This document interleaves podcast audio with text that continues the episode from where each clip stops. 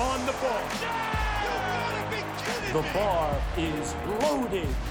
Be dedicated. Herzlich willkommen im Dedicated Sports Podcast. Mein Name ist Julian und ich habe hier heute Friedrich von Hennig zu Gast, einen unserer Coaches. Er darf sich gerne jetzt mal noch mal kurz vorstellen. Genau, mein Name ist Friedrich, ich bin hier Coach bei Dedicated Sports und ähm, bin seit 2015 im Powerlifting aktiv.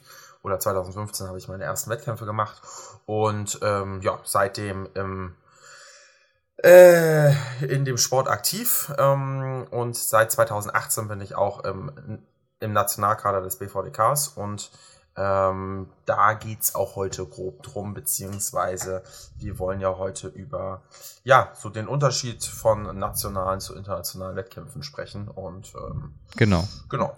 Was machen, macht es aus, international zu starten? Was sind die Voraussetzungen dafür? Wie läuft das Ganze ab? Friedrich hat dann natürlich als Athlet einige Erfahrungen schon machen dürfen. Ich als Coach äh, damals auch schon mit ein paar Athleten, die ich begleiten durfte. Genau. Und deswegen wird es ein sehr interessanter Podcast. Und ich hätte gesagt, wir starten grundsätzlich mit den Voraussetzungen, beziehungsweise äh, was grundsätzlich die Besonderheit der internationalen Starts ist, über die wir heute reden. Genau. Ja, ich würde mal sagen, wir starten mal direkt. Also erstmal äh, vielleicht ganz kurz, wir beziehen uns hier auf den BVDK beziehungsweise auf die EPF und auf die IPF, also auf die European Powerlifting Federation und, äh, International Powerlifting Federation, ähm, also die internationalen Verbände, die beim zu denen der BVDK dazugehört. Und ähm, es gibt natürlich auch andere Verbände, andere auch internationale Verbände, die möglicherweise andere oder ganz sicher andere Verfahrensweisen dort haben, aber wir beziehen uns erstmal darauf jetzt heute. Und ähm, ja, genau. Also, vielleicht erstmal vorab. Es ist äh, nicht so, dass man sich wie zu einer, gut, man kann sich auch theoretisch nicht als Privatperson zu einer Landesmeisterschaft oder zu einer deutschen Meisterschaft anmelden, weil das muss ja auch hier äh, beim BVDK über einen Verein laufen. Der Genau. Verein meldet ein ja. Beim internationalen Wettkampf meldet einen aber auch nicht der äh, Sportverein, den man so hat, sondern der BVDK muss einen melden. Also man muss sich erstmal ähm, dazu qualifizieren, kommen wir auch gleich noch dazu. Und man kann sich nicht einfach, also man kann jetzt nicht bei der IPF anrufen und sagen, hier, hey, ich habe ganz gute Werte, lass mich mal starten. so läuft das nicht, ähm, sondern man muss halt, genau, sich erstmal für den Nationalkader äh, qualifizieren und jedes Land hat da natürlich seine eigenen Vorstellungen von. Und in Deutschland läuft das so ab, dass man äh, in den Nationalkader kommt über das, äh, über das, über das Ergebnis bei der deutschen Meisterschaft oder bei den deutschen Meisterschaften sind ja, ist ja nicht nur ein Wettkampf und sich darüber über ähm, sein Total dann die äh, Kaderzugehörigkeit holen kann, aka man muss ein gewisses, äh, eine gewisse Kadernorm muss man übertreffen Mm, und die kann man auch online finden beim BVDK auf der Seite. Bei den Rekordlisten steht das, glaube ich. Ähm, und da ja, dieses Total muss man übertreffen mindestens und dann kann man in den Kader äh, sozusagen einberufen werden, wenn natürlich jetzt wahrscheinlich extrem viele Leute, ne, sagen wir zehn Stück übertreffen diese Kadernorm. Ähm, ist unwahrscheinlich, aber hypothetisch, dann werden vielleicht, oder könnte ich mir vorstellen, dass jetzt nicht alle in den Kader gelassen wird, sondern dass da auch nach der Leistung einfach gegangen wird und die ersten, keine Ahnung, drei werden genommen oder sowas. Also das ist kein Garant für den Kaderplatz, aber ähm, wenn man diese Kadernorm überschreitet, zum aktuellen Zeitpunkt zumindest, ist man schon, hat man schon gut, äh, ist man schon gut dabei, dass man dort äh, in den Kader kommt. Und das geht natürlich auch nicht von heute auf morgen, also nach der deutschen Meisterschaft, die ja eigentlich immer im Frühjahr stattfinden soll, aber jetzt zumindest in diesem Jahr ja auch hier jetzt im, ähm, ja, in der zweiten Jahreshälfte auf jeden Fall stattfindet. Oder stattfinden, es sind ja mehrere deutsche Meisterschaften. Ähm, und dann dauert das ein bisschen. Wenn man dazu ausgewählt wird, dann bekommt man einen Kadervertrag, äh, den äh, kann man sich dann durchlesen und wenn man den unterschreibt und mit dem ähm, konform geht sozusagen, dann ist man erstmal im Kader und wird dann auch ähm, im, zum Jahreswechsel ist das in dem Fall oder beziehungsweise zum Halbjahreswechsel, je nachdem wann die deutsche Meisterschaft dann stattgefunden hat, wird man dann ähm, offiziell in den Kader oder ist man dann offiziell sozusagen im Kader und kann dann auch in internationalen Wettkämpfen teilnehmen. Und genau. Ja, So läuft das erstmal äh, der- trifft, trifft's ja schon mal ganz gut. Also, auf der nationalen Ebene. Genau. Und ähm, wenn man dann bei der deutschen Meisterschaft sich, sagen wir, so qualifiziert hat, dass man äh, ja, dass man relativ gut dasteht, dann kommt es natürlich darauf an, welcher, welcher, welcher äh, Wettkampf als nächstes kommt. Also ob jetzt eine WM, eine EM oder ein WC oder so als erstes kommt. Und äh, natürlich auch wie viel, wenn man jetzt gerade ganz knapp die Kadernorm geschafft hat, dann fährt man wahrscheinlich, würde ich jetzt mal schätzen, das äh, habe ich natürlich, oder das entscheidet natürlich der Bundestrainer und der BVDK, aber dann fährt man wahrscheinlich eher auf einen kleineren Wettkampf, wenn der sich denn gerade zeitlich anbietet. Und wenn man äh, die Kadernorm schon ein bisschen stärker übertroffen hat, dann fährt man auch wahrscheinlich direkt zu einer WM oder so, wenn das, wie gesagt, sich zeitlich anbietet. Und ähm, dann wird man vom BVDK bzw. vom Bundestrainer, äh, äh, der aktuell hat das Amt der Matthias Scholz inne, inne und ähm, dann gibt es noch ein paar Disziplintrainer, die ihm dabei helfen. Und dann wird man ja von denen angeschrieben und ähm, steht natürlich auch in Austausch mit dem, aber äh, wird, man, wird man halt gefragt, hier hast du Lust daran teilzunehmen, auf gut Deutsch gesagt. Und wenn man da ja sagt, man kann sich vorstellen, dann wird man halt ja, dazu nominiert. Und die Nominierung, das übernimmt dann der komplett der BVDK, weil wie gesagt, das kann man selber nicht machen, ähm, sondern das machen, macht dann der BVDK. Dann muss man natürlich auch verschiedene äh, Sachen noch ausfüllen und sich zum Beispiel einen Nationalkaderanzug, wenn man noch keinen hat, besorgen. ähm, und so weiter und so fort. Aber der wird zum Beispiel auch vom BVDK netterweise gestellt, muss man sagen. Also den muss man nicht selber bezahlen. Und dass man auch auf der Siegerehrung, da darf man nämlich nur mit einem Nationalkader äh, äh, auftauchen. Ähm, dass man da auch hin darf. Sonst sagt, sagt, der, sagt der Ausrichter nämlich, nö, vergiss es. und das muss ja nicht sein. Und dann, genau, muss man halt natürlich so ein paar Vorsachen planen und so weiter und so fort. Und dann gibt es meistens vor einem internationalen Wettkampf auch noch einen Kaderlehrgang. Das haben vielleicht auch schon mehrere Leute gesehen mal, wenn Kaderathleten sich dann ein Wochenende meistens von Freitag bis Sonntag treffen und dann eine Runde gemeinsam trainieren. Und das findet dann irgendwo in Deutschland statt. Meistens muss man da ein bisschen hinfahren, wenn man nicht gerade Glück hat und äh, um die Ecke wohnt, sage ich mal. Und äh, da treffen sich dann alle und äh, trainieren eine Runde zusammen. Und genau, und dann geht es meistens ein paar Wochen später auf den internationalen Wettkampf. Und genau, so sind aber erstmal so die Voraussetzungen und hier die Vor, die Vorgeschichte vor dem, vor dem eigentlichen Wettkampf. So, so, glaube, ich habe jetzt nichts vergessen. Vielleicht, wahrscheinlich habe ich irgendwas vergessen.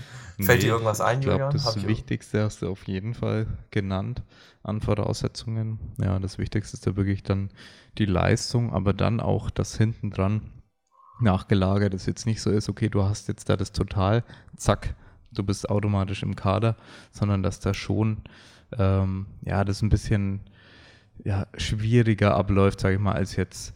Also schwieriger meine ich im positiven Sinne. Es ist halt äh, nicht alles so ultra locker geregelt, dass jetzt Genau. jeder und sofort hier, hops, ich bin im Kader, ich starte jetzt international. Genau. Das ist ja das, was Und man immer so ein bisschen mitkriegt, teilweise auch aus Social Media, dass jemand irgendwo Ja. gestartet ist und teilweise äh, checkt man dann erst im Nachhinein, ah, okay, das war jetzt nicht BVDK und da ist es halt dann alles ein bisschen lockerer, wo man sagt, ja, Genau, da, genau, genau, genau. da teilweise Genau, also auch unabhängig ist von der Leistung und so. Und Genau. Ja, es Ja. Ist, sind halt mehr Voraussetzungen zu erfüllen. Genau, richtig. Es, es ist genau, genau. Es ist einfach sozusagen mehr Vorgeplänkel, sage ich mal, sagen wir mal. Und auch wichtig, ähm, wenn man sich jetzt für den Kader nominiert hat und auch im Kader ist, heißt es nicht, garantiert es einem nicht den Start. Ne? Also Genau, das ist ähm, auch sehr das ich wichtig. auch nochmal dazu sagen, äh, das wird halt im Einzelfall entschieden und das ist, macht ja auch Sinn, Ja. weil wenn jetzt jemand ähm, gerade dabei ist, der jetzt gerade sich verletzt hat, äh, wieso soll ich denn auf einen internationalen Wettkampf Ja, oder es haben richtig viele Äh, Leute jetzt die Norm gemacht. Und Ja, ja. Äh, die Genau. werden vielleicht, das muss ja nicht mal sein, vielleicht auch alle im Kader aufgenommen, aber natürlich startet nicht jeder bei beispielsweise der WM. Genau, richtig, genau. Dafür gibt es ja auch die anderen Wettkämpfe, ne?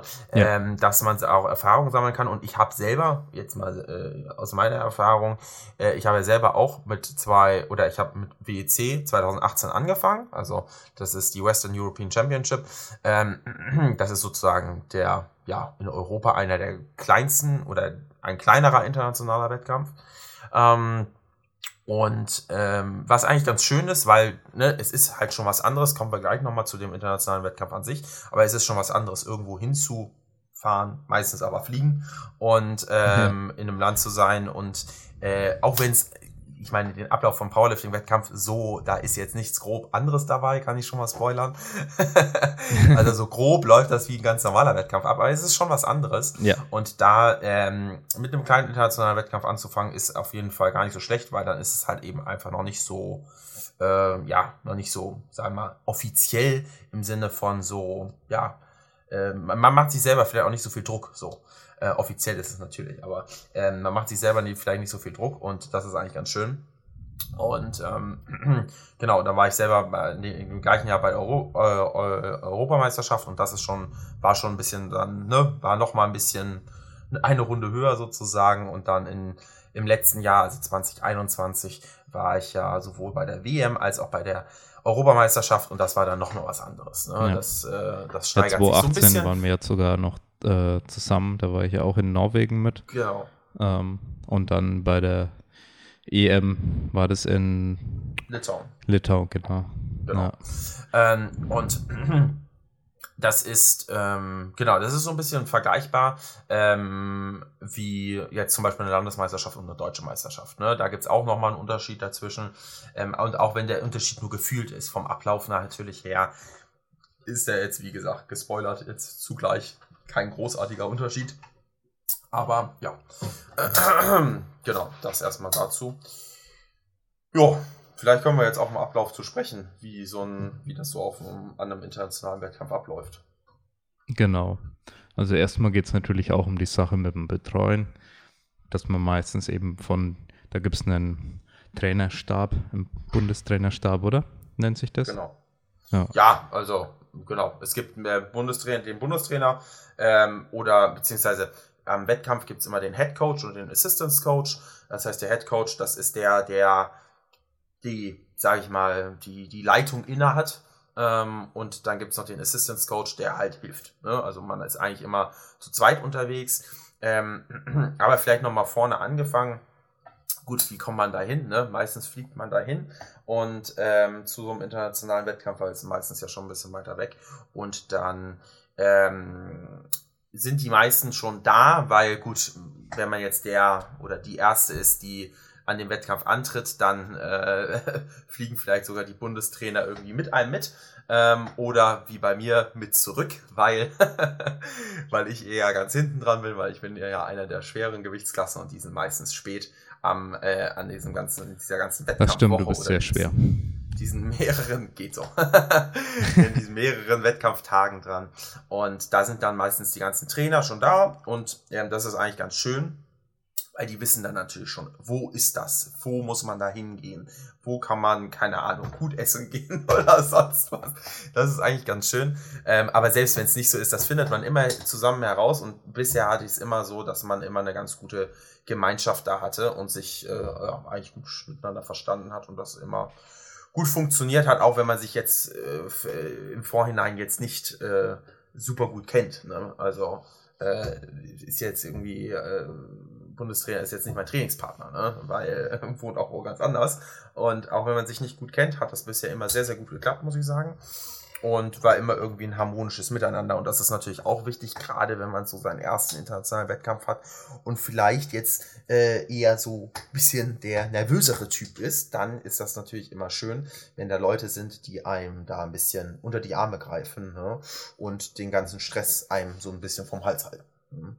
Und ähm, genau, man kommt dann da an, ist dann, wird dann irgendwie zum Hotel gebracht. Ähm, je nachdem, wie weit das weg ist, ähm, kann man entweder mit öffentlichen Verkehrsmitteln fahren oder es gibt einen Shuttle.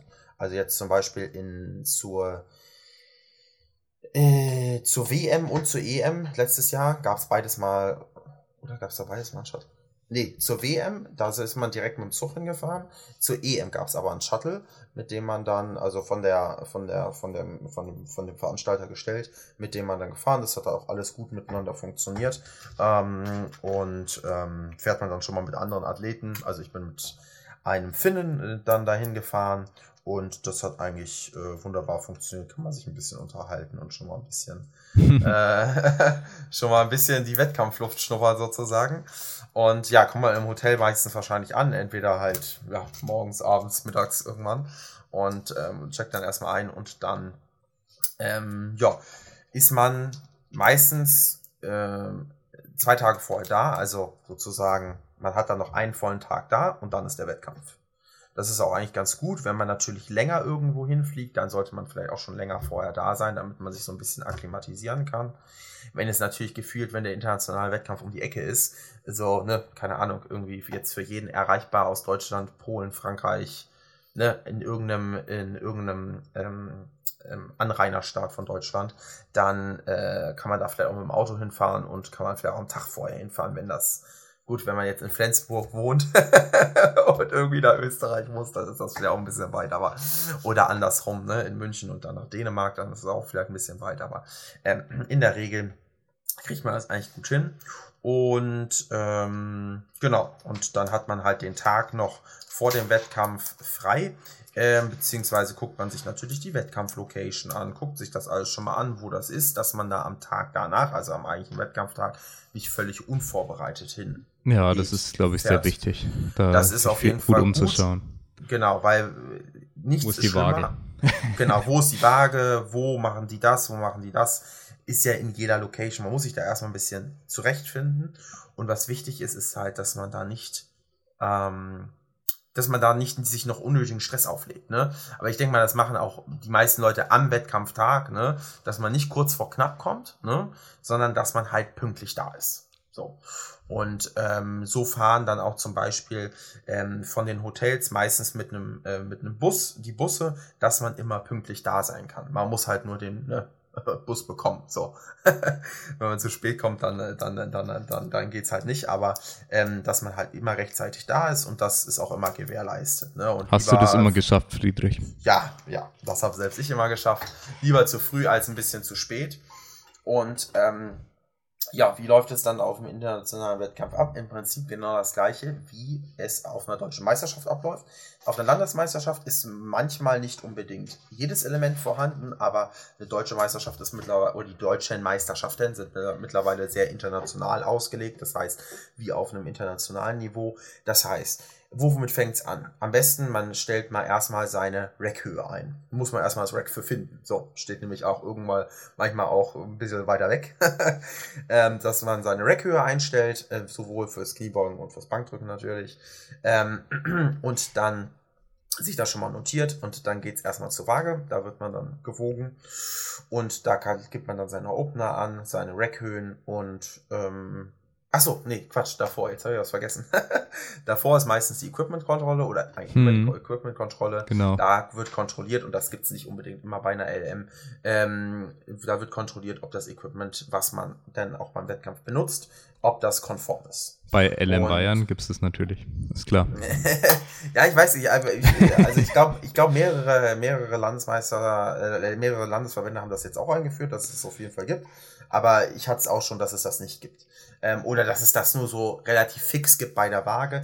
Aber beim internationalen Wettkampf ist Genau, halt da ist das alles nochmal extra gelagert. Genau. Und dann wird das auch alles abgehakt, muss man auch unterschreiben. Und ja. dann, ähm, dann geht es halt zur Waage. Da wird man gewogen, wie ganz normal auch. Ähm, gibt man seinen Opener an, seine Rackhöhen an, kontrolliert am besten alles immer nochmal, weil das ja alles auf Englisch stattfindet. Gut, wenn du da jetzt einen deutschen Kampfrichter hast, dann kannst du auch auf Deutsch sagen, das ist kein Problem.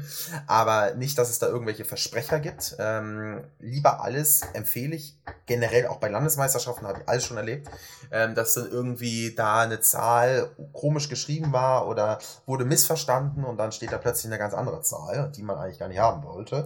ähm, und dann lieber, ne, lieber einfach noch mal kurz auf diesen Zettel drauf gucken und dann sieht man ja alles. So, und wenn das jetzt nicht in der krakeligsten Schrift geschrieben ist, das äh, sollte sowieso nicht der Fall sein, dann passt das erstmal. Ne? Und das ist schon wichtig, weil damit willst du auf jeden Fall natürlich, wenn du extra zu einem Wettkampf irgendwo hingeflogen bist, willst du damit keinen Stress haben, dass da irgendwelche falschen Werte draufstehen ne? oder falsche Rackhöhe oder sowas dann eingestellt wird. Das muss nicht Ja. sein. Den Stress muss man halt- sich einfach vor oder auf der Plattform im Prinzip, wenn man es dann äh, ganz spät erst merkt, den muss man sich wirklich nicht geben.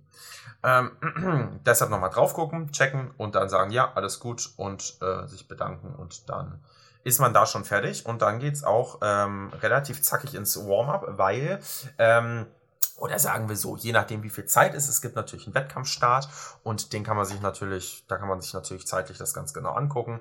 Ähm, und natürlich je nachdem, wann man jetzt gewogen wird, ne, wann man seinen Waagetermin sozusagen hat, ähm, ist es natürlich entscheidend, ähm, ja, wie schnell, wie lange, wie lange man noch fürs Warm-up hat, aber man hat in der Regel genug Zeit, weil sofern man jetzt nicht zwei Stunden Warm-up machen muss, fürs Kniebeugen, hat man eigentlich genug Zeit. Achso, zur Waage, Reihenfolge vielleicht noch. Das wird so ähm, gemacht, dass äh, die Leute oder die Gruppe, die zuerst startet, wird auch zuerst gewogen. Und dann gibt's eine, äh, boah, jetzt muss ich nachdenken, zufällige Waagereihenfolge, glaube ich. Das wird äh, ausgelost über die Losnummern. Ähm, und ähm, also es kann sein, dass man relativ früh an der Waage dran ist, kann aber auch sein, dass man ein bisschen warten muss. Aber generell, das Wiegen Dauer geht halt relativ fix. Also bei der WM, ähm, da mussten 16, 16 Personen wurden da gewogen, das ging innerhalb von, keine Ahnung, Viertelstunde oder so. Die haben richtig Speed gemacht. Also da musstest du auch dich schnell ausziehen, schnell wieder anziehen und wieder raus. Also die wollten das zackig durchhaben.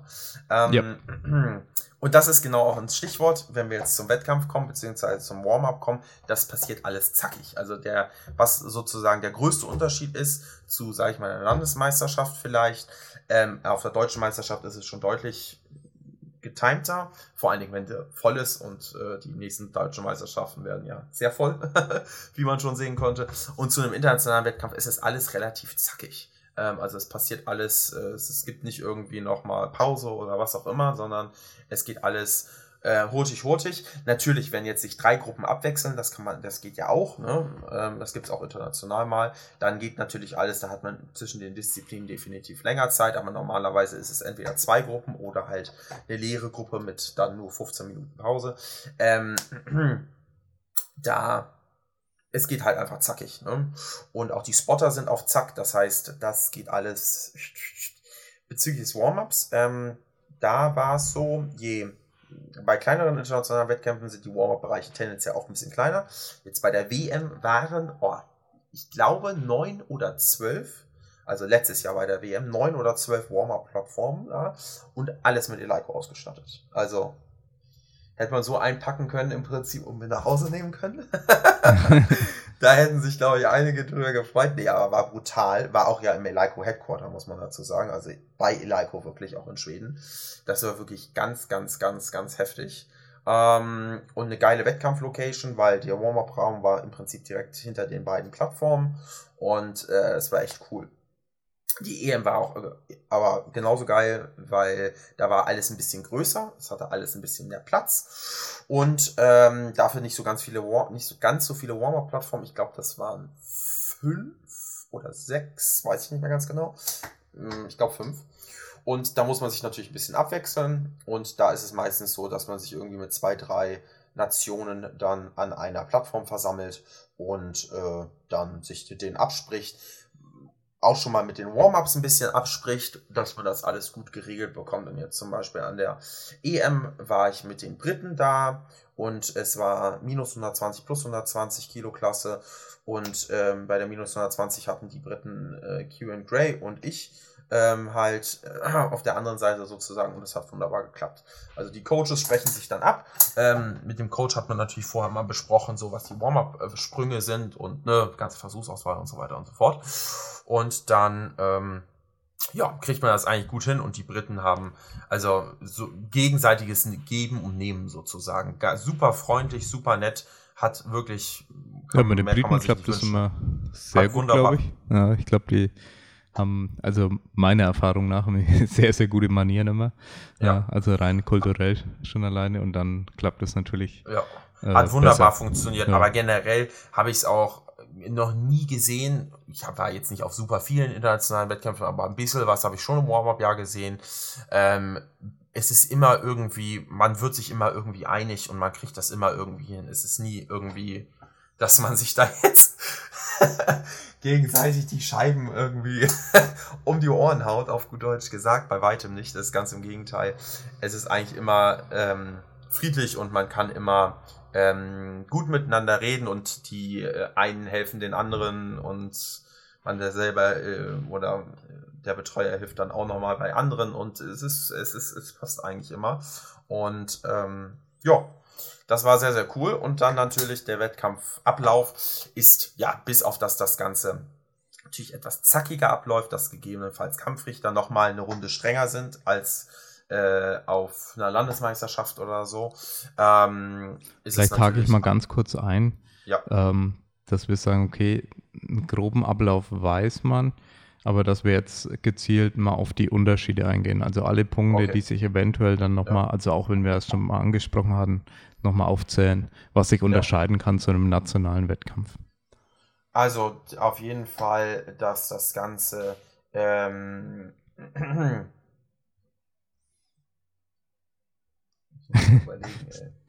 also ich hätte einen Punkt, was, was sehr wichtig ist, rechtzeitig abzuklären der Spotter würde ja rausheben. Es wird nicht erlaubt sein, dass ähm, dir ah, okay. irgendjemand irgendeinen Betreuer raushebt, sondern okay, okay. wenn dir beim Bankdrücken rausgehoben ja, ja. werden muss, ja, dann Gut, wird es der Spotter sein. Und das ist einer der großen, äh, kleinen, aber feinen Unterschiede, sage ich jetzt mhm, mal, in Bezug auf die Vorbereitung, weil ich deswegen bei allen Athleten, bei denen ich gedacht habe, hey, die werden vielleicht mal international starten, haben wir versucht, es hinzukriegen, dass sie ein sehr gutes Setup aufbauen, ja. ohne dass sie eine Person brauchen zum Rausheben, ja. weil ich habe es leider schon erlebt, dass es nicht gut funktioniert hat als Coach und natürlich auch ganz, ganz oft schon bei anderen Wettkämpfen von Erzählungen von anderen Leuten und so.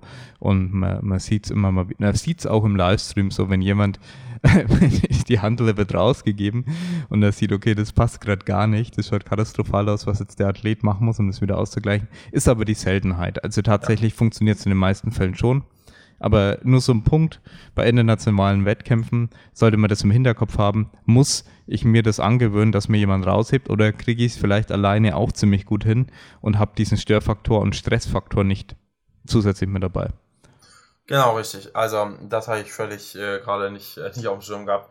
Genau, also die kann eben genau dein nicht dein äh, Wunschmensch rausheben, sondern es machen die Spotter, mit denen das sieht man auch meistens bei den internationalen Wettkämpfen, bespricht man sich kurz vorher, wann man rausgehoben haben will.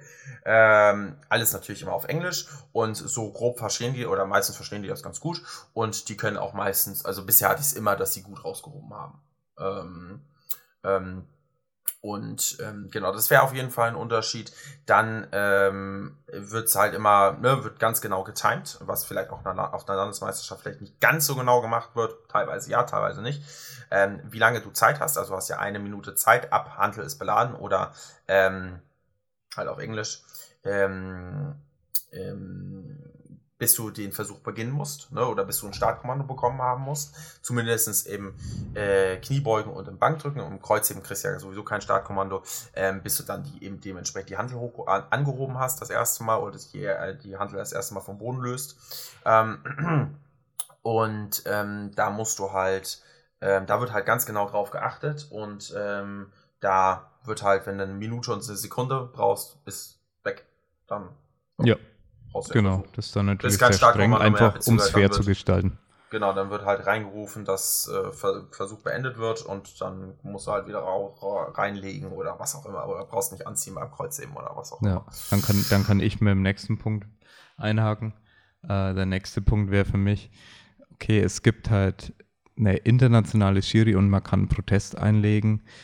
Das, ich meine, zum Teil wird es auch bei der Deutschen, glaube ich, äh, kann man es machen, aber es ist da gang und gäbe, weil es sind, das sind Nationen, die miteinander konkurrieren und da ist es nochmal so ein ganz, eine ganz andere Dynamik, die da aufkommt, dass halt dann mal protestiert wird, weil ja, da geht es ja halt auch um eine Nation, Gesamtwertung und so weiter und es ist viel üblicher, das international zu machen und es wird auch in der, in der Praxis eben gemacht und da muss das als, man sollte das auf dem Schirm haben, auch als Athlet, sein Coach, vielleicht kann man darauf ansprechen, hey, also das vielleicht sollte man da überlegen, Protest einzulegen, weil das, da habe ich wirklich nicht gemerkt, dass die Handel nach unten ging oder sonst irgendwas, äh, dass vielleicht ein falscher Call gemacht wurde vom Kampfrichter. Genau. Ähm, da muss man, glaube ich, aber auch relativ zackig sein dann. Weil ja. da darf man sich auch nicht zu lange Zeit lassen, weil, wie gesagt, der ganze internationale Wettkampf halt zackig abläuft. Ne? Und dann genauso das gleiche mit der eine Minute, genau die gleiche eine Minute hat man Zeit, seinen nächsten Versuch anzugeben. Und das wird auch knallhart gemacht, wenn da nicht nach einer Minute der Zettel auf dem Tisch liegt. Oder gesteigert. einer Minute der Zettel auf dem Tisch liegt. Dann ist halt entweder Minimalsteigerung, wenn man es geschafft hat, genau. aka zweieinhalb Kilo, oder, ähm, ähm, oder ist es halt äh, Wiederholung. Keine Steigerung. Wenn man es wenn man es nicht geschafft hat oder wenn es nicht gültig geworden ist. Ne? Und da gibt es wirklich äh, kein Vertun. Ähm, und da muss man, ja, auf gut Deutsch gesagt, genauso auf Zack sein, ähm, dass man ja, das alles gut hinbekommt. Und ähm, ja, ansonsten ja. Ansonsten ist die Anspannung, würde ich sagen, auf jeden Fall. Wenn man jetzt mal auf die, Soft Facts sozusagen kommt, ist die Anspannung, mhm. fand ich zumindest immer noch mal eine höhere, so die, die Anspannung, die in der Luft liegt. Ähm, das kommt natürlich, ist natürlich eine persönliche, äh, persönliche Einschätzung. Aber die Anspannung, die in der Luft liegt, ist eine andere. Mm, und ähm, das äh, vor allen Dingen, wenn das dann irgendwie, ne, der eine, äh, wenn es dann halt knapp wird, was Platzierung und so anbelangt oder auch Einzelmedaillen anbelangt, dann, äh, ja, dann ist es halt nochmal, da ist eine gewisse Anspannung in der Luft, die man vielleicht auf einem nationalen Level äh, nicht ganz so hat. Und ähm, ja, das äh, sollte einen natürlich hoffentlich nicht negativ beeinflussen, sondern eher positiv beeinflussen, dass ja. man da noch mehr Dampf hat und noch mehr Feuer hat und das wirklich dann, wenn man da ne, mitkämpft um irgendwas gerade, dass man das dann auch auf die Plattform bringen kann. Ja, definitiv. Also das kann ich so bestätigen. Da ist deutlich mehr Anspannung. Da war auch äh, damals ja deutlich mehr Absprache in der Richtung da. Naja, für Platzierung bräuchten wir jetzt das und eigentlich ja müssen wir um halt äh, dem Verband einen Gefallen zu tun, auf die Platzierung gehen in dem Fall. Und das ist das Wichtigere als zum Beispiel der Rekord. Äh, sowas kann dann auch zu zusätzlich angespannten Situationen mal führen, ähm, ist aber natürlich berechtigt zu sagen, ja. naja, Platzierung ist eigentlich schon trotzdem wichtiger als jetzt genau. irgendein Rekord, der eh wieder gebrochen wird. Genau. Ja. Und noch eine Sache, die habe ich jetzt noch völlig, äh, völlig vergessen: das Wettkampfprogramm. Das Wettkampfprogramm ist nicht zu unterschätzen und das war ähm, jetzt ähm, oder auf den größeren internationalen beim WEC war es, glaube ich, oh, da kann ich mich nicht mehr ganz, ganz dran erinnern, was es da für ein Wettkampfprogramm war. Aber bei den Europa- und Weltmeisterschaften hast du ein Wettkampfprogramm, das ist, das hat alles. Das, äh, du hast hinten, ach, weiß nicht, zehn Bildschirme oder so. Mhm. Ähm, und es wird alles angezeigt. Es werden die Versuchsänderung angezeigt, wie oft du schon Versuche geändert hast, ne? Äh, entweder Opener oder halt letzter Deadlift. Es wird, ähm, es werden die Prognosen angezeigt, ganz, ganz wichtig. Es wird das Ist-Total angezeigt. Es wird die Platzierung des Lifts angezeigt. Es wird die Total, also die Gesamtplatzierung angezeigt. Es wird sogar, das ist dann für die absoluten Top-Athleten wichtig, ähm, die mh, Relativwertung über den gesamten Wettkampf angezeigt, weil es gibt ja immer ja. noch dann einen Overall-Sieger, Overall ne, äh, Open-Sieger und äh, Männer, Frauen und der wird, die wird, die Personen werden dann auch noch angezeigt. Also es wird alles angezeigt und das ist geil, weil das man muss man aber lesen können, gell? Darum genau, man muss es, man muss sich erstmal so ein bisschen orientieren können. Deshalb, wenn man nach ins Warm-up geht, dann je nachdem, wie schnell die mit der Waage dann durch sind, ähm, wird das dann aber schon angezeigt und sich da mal kurz ein bisschen zurechtzufinden, ist super, weil man muss erstmal gucken, auf welchem Bildschirm muss ich überhaupt gucken hier. Von denen weiß ich nicht, wie viele da, da rumstehen. Und ähm, das ist aber geil, weil du eben durch diese, durch diese Sachen sehr, sehr äh, gut gucken kannst, okay, was macht der, was macht der, was macht der. Und das war jetzt zum Beispiel bei der Europameisterschaft für mich beim Kreuzheben relativ relevant, weil da war es nämlich, da waren nämlich viele Leute an einem ganz kleinen Gewichtsbereich zusammen. Und da mussten wir ganz genau taktieren und hatten mir erst äh, wir hatten dann eine Zahl gemeldet, bei der es dann im Endeffekt auch geblieben ist, aber wir mussten ganz stark darauf aufpassen, was passiert. Ne? Ob ja. nicht noch jemand mal hochmeldet, ob nicht noch jemand mal das macht. Und das kann ganz schnell mal passieren. Und da muss man, da muss auch der Betreuer richtig auf Zack sein und auch der ja. Assistance Coach. Und deshalb ist es auch gut, dass man zwei Leute dabei hat, also dass man im Prinzip zu dritt ist immer. Ähm, dass man da genug Augen und Ohren auf gut Deutsch gesagt hat, ähm, um zu gucken, okay, was passiert und dass man das sozusagen plant. Und das ist das kommt natürlich als Stressor, egal ob einen das gut, wenn es eigentlich juckt, dann ist es kein Stressor. ähm, äh, das ist natürlich irgendwie auch nochmal ein Stress, der nochmal zusätzlich kommt und der, äh, ja, äh, nochmal kurz vor seinem eigenen Lift nochmal heiß einhergeht. Von daher ist dieses Umschalten können, ne, zwischen, ähm, wir gucken jetzt gerade, was die anderen machen und planen und dementsprechend unseren eigenen Versuch und wenn man dann dran ist, dann den eigenen Versuch überhaupt zu machen. Das ist auch noch ganz wichtig. Ähm, und das ist natürlich auf einer, klar, kann man natürlich auf einer Landesmeisterschaft oder auf einer deutschen Meisterschaft kann das genau das gleiche sein. Ähm, aber da muss man halt eben auch auf, auf Zack sein und dann halt auch dieses Umschalten können. Ne? Das, ist, äh, das ist auch noch wichtig, dass man dann sich nicht in der Planung verliert, sondern auch seinen eigenen Versuch natürlich. Ja, genau. auf den es dann wahrscheinlich auch stark ankommt, logischerweise, äh, dass man den dann auch ähm, ja, wegrocken kann, auf gut Deutsch gesagt. Ja. Ja, und den einen Unterschied, den hatte ich ja schon angemerkt weil, okay, es ist nicht äh, sichergestellt, dass dein Heimtrainer mit dabei sein kann. Einfach nur ja. zur Kenntnis nehmen und darauf einstellen, dass es äh, ja, geklärt werden muss, ob es eine Möglichkeit ist. Ich weiß nicht, wie es tatsächlich genau. Also eine Zeit lang war es so, dass die gar nicht dabei waren, die Heimtrainer. Ich glaube, inzwischen ist es schon teilweise wieder üblich und davor war es eigentlich komplett üblich. Also es ändert sich. Bitte sowas rechtzeitig ansprechen, weil das kann für den Athleten, wenn kurz vorher das sich vielleicht erst klärt, kann das ein Stressfaktor sein. Er erfährt jetzt, sagen wir einfach mal grob, zwei Monate vorher erst, dass sein Heimtrainer jetzt nicht dabei ist oder einen Monat vorher oder was auch immer. Ja, und das ist dann plötzlich ein Stressor für ihn. Und äh, ja, viele haben ja einen Heimtrainer, viele werden ja nicht äh, komplett nur vom Bundestrainer gecoacht, sage ich mal. Und deswegen relevant, sowas immer abzuklären, vor allem für die Leute, die dann neu in den Kader kommen. Ähm, und eine Sache, oder hast du noch einen Punkt? Was äh, ist das mit dem Wettkampfprogramm? Das ist gut, dass mir das noch eingefallen ist. das hatte ich so gar nicht auf dem Schirm. Ähm, aber äh, ja, erstmal fällt mir nichts ein. Sag du ruhig. Okay. Also eine der Sachen, die man eigentlich schon als Unterschied noch mit deklarieren kann und sollte, auch wenn es natürlich in der Deutschen jetzt nicht äh, komplett ohne ist, aber es geht darum, dass du technisch alles nochmal sauberer durchführen musst. Also viel sauberer, als du es normalerweise gewohnt bist, vor allem von einer Landesmeisterschaft oder sonstigen Meisterschaften. Ähm, ja, natürlich kommt darauf an, wer war da der Kampfrichter. Es gibt auch deutsche Kampfrichter mit internationaler Lizenz, die dann national auch sehr streng mal coachen, äh, judgen können. Aber im Regelfall achte da nochmal besonders drauf. Du musst, also deine Pflicht als Athlet ist es, den, die Kampfrichter davon zu überzeugen, dass der Versuch gültig war und nicht, ja, den hätte man gültig geben können. Ich meine, du kennst es, es war jetzt keine Anspielung auf dich, Friedrich, aber du kennst es als Athlet, dass es, äh, ja, das ist ein Punkt ja, ich kenn's. Auch ja. gut Deutsch gesagt, ich kenn's. Aber genau, es ist, es ist, man kann sich so ein bisschen vorstellen, als die Kampfrichter die da sitzen, die natürlich alle auch noch mal ein bisschen mehr Kampfrichtererfahrung haben, als jetzt jemand, der gerade seine Landeslizenz gemacht hat. Ist halt einfach so. So no front gegen den, gegen die Leute, die, die, die eine Kari-Lizenz jetzt gerade gemacht haben. Das ist ja wunderbar, dass es äh, genug Kampfrichter gibt oder viele Kampfrichter gibt.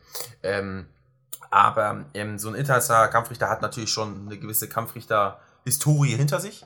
Ähm, und äh, der ist dann nochmal, ja, der ist nochmal ein bisschen mehr auf Zack und der hat nicht nur zwei Augen, mit denen er guckt, der hat vier. und äh, so könnte man sich so ein bisschen vorstellen. Und ähm, die sind schon äh, mit Argus-Augen dabei, muss man einfach sagen.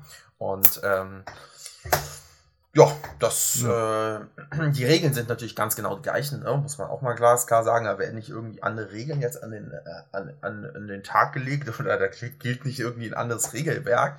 Aber es ist natürlich die Frage, ne, ähm, bei so kleinen Sachen, die jetzt vielleicht auf einer Landesmeisterschaft vielleicht nicht ganz so scharf geahndet werden, sage ich mal, oder wo der Toleranzspielraum einfach vielleicht ein bisschen größer ist, die werden, ähm, die werden auf einer auf einem internationalen Wettkampf, auf einer WM oder gerade auf einer EM ähm, werden die stärker, schärfer. Geahndet. Genau. Also ich glaube, ähm, ich weiß nicht, ob es jetzt natürlich äh, psychologisch in der Fachsprache ist richtig. Es geht da eher um soziale Akzeptanz, um äh, was wird jetzt erwartet für, für einen Kampfrichterspruch. Und so bei einem internationalen Wettkampf wird nicht erwartet, dass der Kampfrichter ein Auge zudrückt, weil jeder weiß, worum es geht. Ja, und ja. bei einem nationalen oder sagen wir sogar mal ein Extrembeispiel auf einem Bezirkswettkampf wird erwartet, dass ein Auge zugedrückt wird, weil es ja dann doch ein bisschen mehr auch um den Spaß geht. Und was hat man jetzt davon? Man vermiest niemanden äh, den Tag, in dem man den Versuch gültig gibt. Man vermiest aber eventuell jemanden den Tag, in dem man ihn ungültig gibt. Also so dieses Abwägen zwischen dem gültig oder ungültig, das ist, da ist ein psychologischer Aspekt dahinter. Und das sollte man im Hinterkopf behalten, dass es nicht nur äh, oder nicht darum geht, dass ein anderes Regelwerk da ist, sondern ja. in, bei Grenzentscheidungen. Da genau, richtig. Ist es immer genau, das kann man, so kann man es gut sagen. Bei Grenzentscheidungen wird halt auf einer äh, auf dem internationalen Wettkampf wird da halt schnell mal die rote Karte gezückt, also die, das rote Licht gedrückt. und bei einer, bei einer Bezirksmeisterschaft kann man dann halt vielleicht sagen, okay, ne, äh, jetzt jemand, der auch vielleicht offensichtlich gerade seinen ersten Wettkampf macht, der vielleicht auch ein bisschen unsicher ist, dass man dem danach sagt, ähm, äh, so hier achte darauf im nächsten Versuch, ansonsten wird es ungültig und dann ist gut. Und sowas gibt es halt auf der WM nicht. Was man aber sagen muss, das ist ja. auf allen Wettkämpfen so und das ist auch auf der WM so, wenn du nicht weißt, es gibt ja Fehlerkarten, also die gelbe Fehlerkarte, ähm, wenn du jetzt einen ungültigen oder wenn dir ein Kampfrichter ein, äh, ein rotes Licht gemacht, also ein, einen ungültigen Versuch gegeben hat, dann gibt es auch immer die Fehlerkarte dazu. Und wenn das, eine, wenn das die gelbe Fehlerkarte ist, dann gibt es immer einen Haufen an Möglichkeiten, was der Fehler wirklich ist, weil unter die gelbe Fehlerkarte fällt ganz viel, immer, bei jedem Lift. Und da kann man immer nachfragen, oder man kann generell bei den äh, Judges immer nachfragen und man bekommt auch, die müssen einem nicht antworten, die können einem aber antworten. Und, ähm, oder meistens irgendwie per Handzeichen oder so, wenn sie auf die Schulter tippen oder was auch immer, auf, den, auf die Füße zeigen oder so, dann ist es beim Bankdrücken, dass die Füße hochgegangen sind oder was. Genau. Ich, ne? ähm, da kann man immer nachfragen und das ist auch bei, ne, wie gesagt, die Kampfrichter müssen das nicht machen, sie können es aber machen und bisher habe ich auch die Erfahrung gemacht, dass eigentlich immer alle das gemacht haben. Ja, und das ist, äh, finde ich gut, weil es ist, ist ein bisschen doof, wenn du gar nicht weißt, woran du bist. Ne? Wenn du nicht weißt, was das Problem war. Und bei der gelben Fehlerkarte kann das schnell mal der Fall sein, weil, wie gesagt, da so viele Sachen drunter fallen. Und ähm, und manchmal sehen die Kampfrichter das ja auch unterschiedlich. Ne? Auf der einen Seite ist es so, auf der anderen Seite, auf der anderen Seite so. Und ähm, da auf jeden Fall nachfragen, kann ich jedem empfehlen. Ähm, aber das ist beim internationalen Wettkampf jetzt zum Beispiel ne, Unterschied Gleichheiten, ist das genau gleich. Man kann einfach nachfragen. Und wenn man keine Antwort bekommt, bekommt man halt keine Antwort. Ja, genau. Und ich hätte gesagt, äh, vielleicht äh, destillieren wir noch ein paar Tipps nochmal aus dem Ganzen, was äh, wir vielleicht dem Zuhörer mitgeben können, falls, keine Ahnung, bei dem einen oder anderen mal ein internationaler Start gewünscht ist äh, oder auch auf die Zukunft, äh, in der Zukunft auf ihn zukommt. Was, was für Tipps könnten da nochmal entscheidend sein, zusätzlich zu dem, okay, das ist jetzt unterschiedlich. Und ich meine, ich kann direkt mit dem, mit dem Punkt loslegen, äh, den ich auch ganz wichtig finde dein Körpergewicht. Friedrich ja. hat schon angesprochen, es gibt bei internationalen Wettkämpfen eine höhere Anspannung und auch mehr Stressoren. Bitte überleg dir genau und überlass es nicht nur dem, dem Headcoach, weil der hat auch manchmal bessere Sachen zu tun, die Entscheidung zu übernehmen.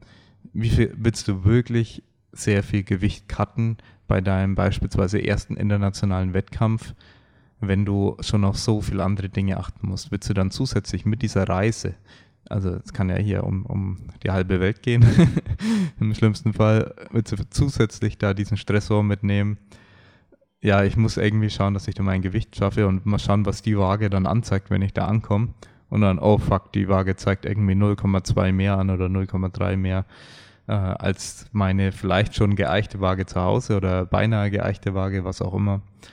Ja, dann ist es halt eine schwierige Situation. Und wie gesagt, der Bundestrainer hat manchmal Besseres zu tun, als bei jedem einzelnen Athleten genau darauf zu achten und er weiß auch nicht, welche Waage du benutzt und äh, bitte kümmere dich am besten selbst drum, äh, ob du das, das Wagnis eingehen willst, wirklich so viel im Zweifelsfall mehr zu wiegen.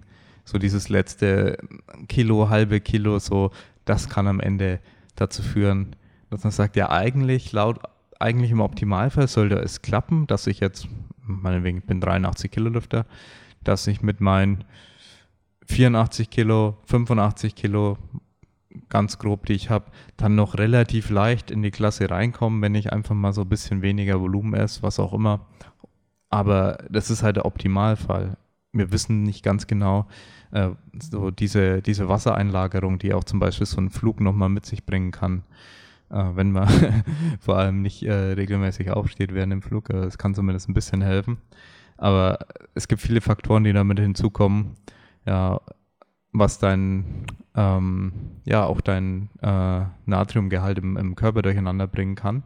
Äh, auch diese ganzen hormonellen Faktoren durch eine Zeitumstellung. Das heißt, wenn du durch äh, ein paar Zeitzonen dann auch noch fliegst, also mit Südafrika hatte man da noch Glück, äh, da ist es ja nicht so wild, aber wenn du Richtung Osten oder Westen fliegst, kann das halt sehr immens sein und was das hormonell für Auswirkungen hat und das wiederum kann sich auf dein Gewicht niederschlagen. Äh, das weiß jede Frau, dass sich Hormone auch aufs äh, Körpergewicht äh, auswirken können. Und bei, bei Männern kann das dann genauso sein, wenn sie äh, eine längere Flugstrecke hinter sich haben und sehr viel Stress vielleicht dann auch noch äh, zu bewältigen haben. Mhm, genau.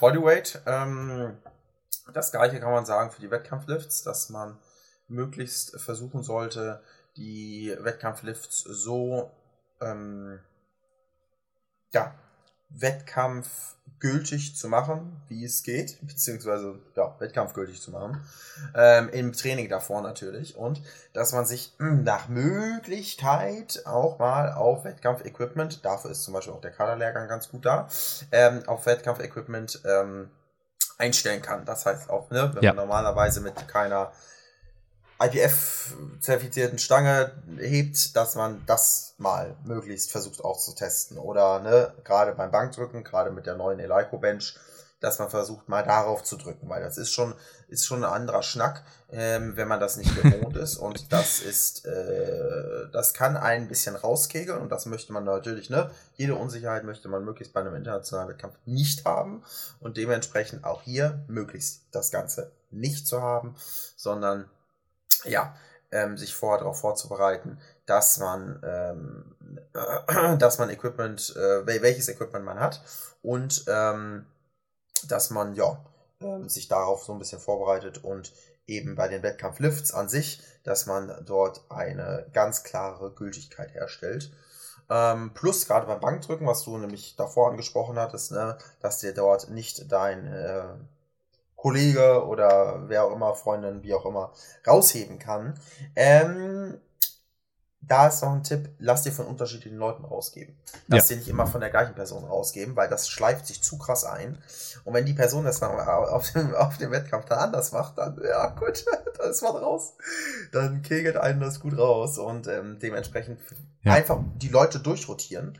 Natürlich sollte die Person schon irgendwie wissen, wie man grundsätzlich rausgeht. aber jeder hat ja so ein bisschen so seine Eigenheiten. Ne? Der eine ist ein bisschen fixer, der andere nimmt ein bisschen mehr ab oder ein bisschen weniger. Ach, ähm, und dass man da einfach so ein bisschen diese, seine, sein, sein, sein Tunnelblick nicht zu stark verengt, sondern so ein bisschen, bisschen breiter macht sozusagen das Ganze und so ein bisschen ähm, auf alles gewappnet ist, auf gut Deutsch gesagt. Und das auch vielleicht ganz generell auf alles gewappnet sein. Ne? Ähm, nicht die Nerven verlieren und so ein bisschen sehr gut, einfach sehr gut sich vorzubereiten, sozusagen übertrieben gut, dass man gar nicht in die Situation kommt, okay, ah, ich habe jetzt das vergessen, ich habe jetzt das vergessen. Checkt lieber alles doppelt, dreifach, fünffach ab, äh, dass ihr alles dabei habt ähm, und ähm, alles, was für euch wichtig ist, dass ihr da nicht in die Bredouille kommt.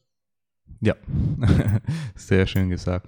Ähm, ja, ich glaube, das war noch erstmal die wichtigsten Tipps. Wir wollen ja nicht ja. Äh, den Podcast hier noch unnötig in die Länge ziehen. Ja.